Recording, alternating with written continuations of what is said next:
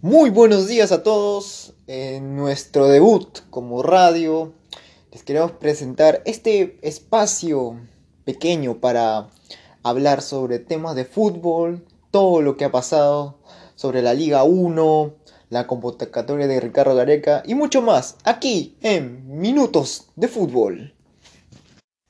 Bueno, comencemos. Este viernes hubo una conferencia de prensa en la cual Ricardo Gareca presentó sus nuevos convocados, en las cuales pudimos apreciar algunas sorpresas u otro regreso, y los mismos de siempre que tiene, que tiene la confianza nuestro, nuestro Trigger Gareca. Sin más preámbulo, los convocados para esta fecha triple de estas eliminatorias son Pedro Galese, Carlos Cáceda, José Carvalho, Luis Advíncula, Gilmar Lora, Ardensor Santamaría, Miguel Araujo, Luis Abrán, Cristian Ramos, Carlos Zambrano, Alexander Cáñez, Miguel Trauco, Marcos López, Renato Tapia, Wilder Cartagena, Pedro Aquino, Cristian Cueva, Yoshimar Yotun, Christopher González, Sergio Peña, Edison Flores, Raciel García, Jorri Reina, André Carrillo, Gabriel Costa, Paolo Guerrero, Gianluca Lapadula, Raúl Ruidíaz, Ormeño y Jefferson Farfán. En la cual podemos apreciar un regreso y, un, y una sorpresa, la cual es Jorri Reina, que no venía a ser convocado hace mucho tiempo. También podemos ver el regreso de Carlos Zambrano, que, que la última vez que jugó con la selección peruana lo jugó contra nada más y nada menos que el Scratch, Brasil. También no podría faltar el regreso del delantero mexicano-peruano Santiago Ormeño, que la última vez que vistió la bicolor fue en la Copa América 2021 que se jugaba en Brasil. Otro regreso más importante que veremos es el, retorno de Jefferson Farfán a la selección peruana.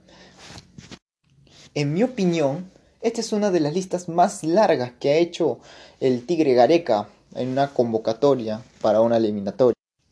Hay que hacerles recordar que André Carrillo no podrá jugar los dos primeros partidos, pero dicen un rumor que podría regresar con el partido en Argentina jugado en Buenos Aires. Ahora la pregunta para usted, señor oyente. ¿Quién cree que sería el reemplazo de André Carrillo? En mi opinión, creo que Ricardo Gareca tomará la decisión entre dos jugadores. Dos jugadores que están en buen momento y en buen ritmo.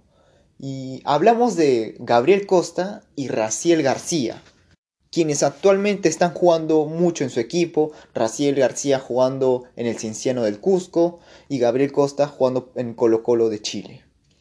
Cabe resaltar que Gabriel Costa ha tenido un buen momento en su equipo, la cual podría ser de titular contra Chile. No dejemos de lado lo que Raciel García demostró en la Copa América, sobre todo en el partido contra Brasil en las semifinales de la Copa América la cual podría hacerse entender que el Tigre Gareca intentará este, decidirse por estos dos para saber quién podría arrancar contra Chile. También se ha rumoreado que Jefferson Farfán podría ser para la partida, pero últimamente en su equipo vemos que ha estado jugando solamente 30 o 20 minutos.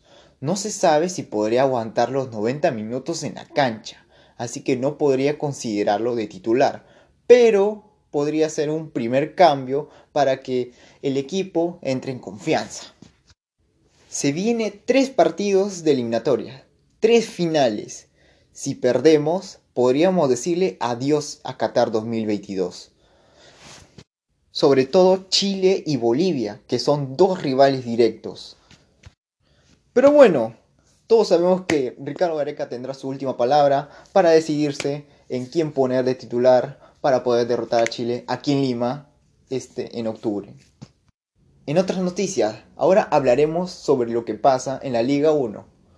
Alianza Lima, con 33 unidades, es el único puntero del clausura 2021. Además, eh, alcanzó a Sporting Cristal en el acumulado. Le sigue Sporting Cristal también en el clausura, lo cual en los, el conjunto bajo Pontino no tira la toalla con el clausura. Acordemos que Sporting Cristal tiene un partido pendiente contra nada más y nada menos que el Deportivo Binacional. Le quedan cuatro fechas a la Liga 1, donde después de estas fechas conoceremos si es que tendremos un campeón directo o se tendrán que jugar unos playoffs. Por ahora, el playoff podría ser entre Sporting Cristal versus Alianza Lima. También conoceremos a los posibles descendidos. Por ahora, los que están en zona roja son el Deportivo Binacional y el Cusco Fútbol Club. Pero aún queda partidos por jugarse. Aún no está nada dicho. Esto fue Minutos de Fútbol. Muchas gracias.